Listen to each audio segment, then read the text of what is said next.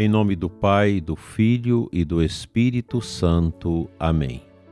Nós vos adoramos, Senhor, e vos bendizemos, porque pela vossa santa cruz remistes o mundo.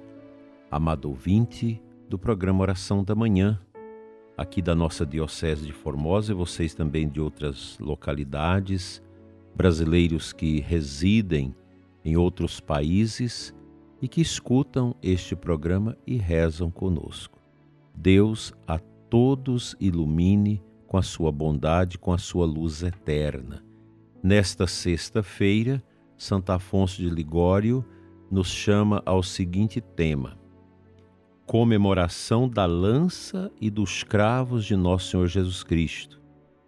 Ele cita João 19:34. Um dos soldados abriu-lhe o lado com uma lança, e imediatamente saiu sangue e água. Um devoto escritor reflete, diz Santo Afonso, que na paixão de Jesus Cristo tudo foi caracterizado por um excesso assombroso.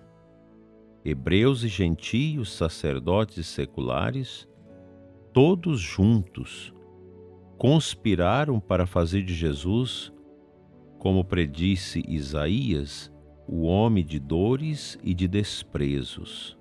Com efeito, causa verdadeiro horror a carnificina sofrida por Jesus em menos da metade de um dia, desde a captura até o momento de sua morte. E quem não esperaria que ao menos depois da morte deixassem de ultrajá-lo. Contudo, não foi o que aconteceu. Segundo São João, os judeus, para não deixarem os corpos na cruz durante o sábado de Páscoa, pediram a Pilatos que mandasse quebrar as pernas dos supliciados e que os fizesse descer da cruz. Eis que Maria, enquanto está chorando a morte do filho, vê alguns homens armados com barras de ferro se aproximarem de Jesus. Ao ver aquilo, ela primeiramente tremeu de espanto, depois disse assim, como medita São Boaventura: Parai, ah, meu filho, já está morto. Deixai de injuriá-lo, deixai também de atormentar mais a mim, sua pobre mãe. Mas enquanto está falando, um soldado vibra com ímpeto uma lança e com ela abre o lado de Jesus. A esse golpe tremeu a cruz, o coração de Jesus ficou dividido e dele saiu sangue e água. Não havia mais sangue além daquelas gotas restantes que o Salvador também quis derramar para nos fazer entender que não tinha mais sangue para nos dar. A injúria daquela lançada foi de Jesus, mas a dor foi toda de Maria Santíssima. Minha alma aproxima-te, enternecida da cruz, une as tuas penas com as de tua querida mãe e prostra-te assim aos pés do Senhor, a fim de que corra sobre ti esse sangue divino. Sendo o coração um dos órgãos primários da vida, está claro que ele exerce grande influência nos afetos do homem, segundo o que está escrito em Mateus 15, 19. É do coração que provém os maus pensamentos, os homicídios, os adultérios, as impurezas, os furtos, os falsos testemunhos, as calúnias. E foi exatamente para sarar esta raiz viciada dos pecados que Jesus quis ser ferido em seu sacratíssimo coração, assim como pouco antes, para espiar a culpa de Adão ao estender a mão para o, o fruto proibido e para reparar os abusos da liberdade humana quis que lhe fosse transpassados as mãos e os pés. É por isso que a Igreja não hesita em venerar a lança e os cravos, que tiveram a aventura de ser tingidos com o sangue do Senhor. No ofício, em sua honra, exclama saudando-os: A perfídia judaica escolheu-vos para instrumentos de perversidade, mas o Deus do céu vos transformou em ministros de graça. Por esta dádiva das chagas que abristes no corpo sacrossanto de Jesus, como de outras tantas fontes, nos brotam as graças celestes. Meu irmão, diz Santo Afonso, unamo-nos, os nossos afetos, ao de nossa boa mãe, a Igreja, e peçamos ao Senhor perdão por termos nós também abusado da liberdade. Roguemos-lhe que, virando contra nós aqueles escravos e aquela lança, vingue as ofensas que lhe fizemos, ferindo-nos o coração, as mãos e os pés. Os pés, para que de hoje em diante sejam impotentes em nos expor às ocasiões perigosas, as mãos para que deixem de praticar o mal e o coração para que livre de todo apego desordenado às criaturas, arda sempre no amor divino.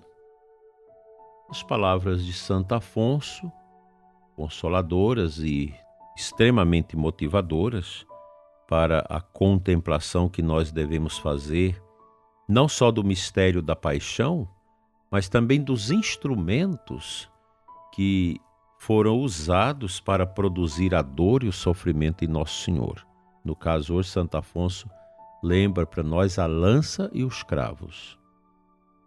São instrumentos que causam dor, que causam realmente esse estupor, não só em quem está sendo sacrificado, morto, espezinhado, mas também nas pessoas de sensibilidade que são capazes de até se emocionarem ao ver essas realidades tão dolorosas no mistério do sacrifício de Cristo.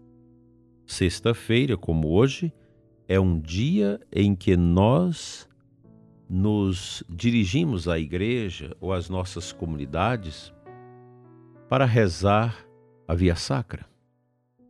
Hoje é um dia também de jejum e somos convidados a contemplar essas dores de nosso Senhor, que não teve outro endereço a não ser o coração de cada um de nós. Na cruz, na entrega a, ao Pai, Cristo olhou para a humanidade toda os falecidos, os vivos e os mortos. E nosso Senhor já tinha no seu interior divino, na profundidade do seu ser divino, esse desejo grande de realizar a salvação de toda a humanidade. E assim ele o fez. Todos nós fomos alcançados pelo sacrifício redentor de Cristo, para obtermos dele a salvação eterna. Assim seja. Amém.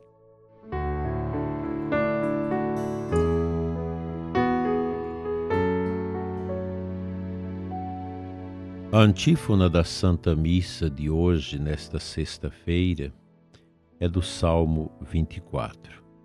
O salmista assim reza: Livrai-me, Senhor, das minhas aflições, vede minha pequenez e minha fadiga, e perdoai todos os meus pecados.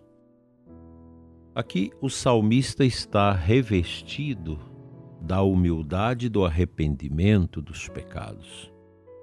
E ele clama a Deus para que o livre dos tormentos das aflições.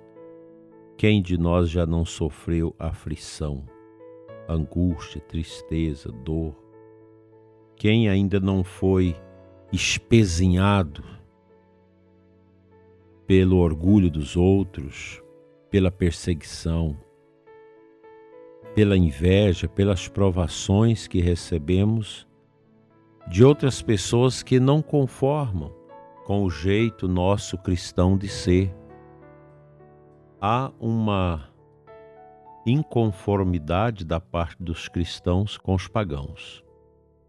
Os pagãos não suportam o cristianismo, não querem a fé cristã. E é isso mesmo. Jamais um comunista vai se interessar pelo cristianismo. Como também nós devíamos, como cristãos, jamais nos tornar simpáticos ao comunismo, ao socialismo, porque tem na sua base, na sua gênesis, o materialismo histórico e uma revolta contra a fé. Daí ser importante a gente ter presente esta característica. Cristão sempre vai ser é, importunado, questionado, desprezado pelos pagãos, pelos inimigos da fé por aqueles que, assentados em ideologias ou credos religiosos estranhos, que pensam ser o dono da verdade, procura destruir a verdade de Cristo.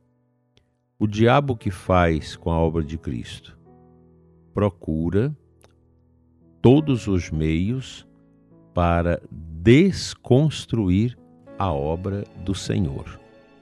E essa perseguição a gente vê em todos os cantos do mundo, agora mesmo na África, em tantos lugares onde os católicos estão sendo mortos, estão sendo sacrificados por pessoas pagãs que são animadas pelo mal para destruir, desconstruir a, aquilo que nosso Senhor deixou, que é a obra de suas mãos por excelência, a igreja, que tem esta função de preparar a humanidade para os momentos derradeiros da nossa vida nessa terra, quando Jesus vai realmente voltar.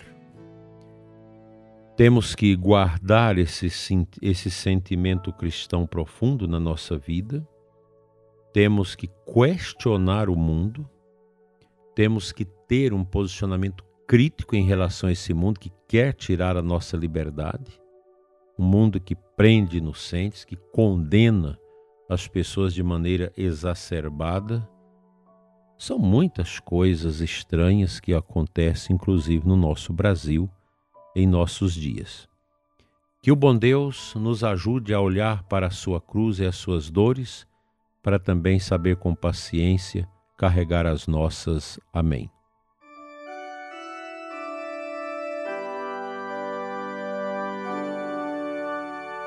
Senhor nosso Deus, Pai das misericórdias eternas, a quem sobe nosso louvor, abençoa, Senhor, nossas vidas, a vida do ouvinte que escuta este programa, abençoa as pessoas que estão longe da casa de Deus, que abandonaram a igreja.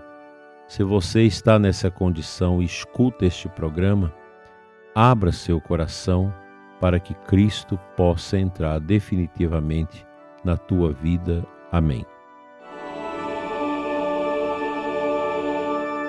O bom Deus vem em auxílio sua fraqueza e te abençoe, prezado ouvinte, hoje sempre, em nome do Pai, do Filho e do Espírito Santo. Amém. Fique em paz, uma abençoada sexta-feira, até a nossa oração da noite, aqui pelo nosso canal. Fique em paz.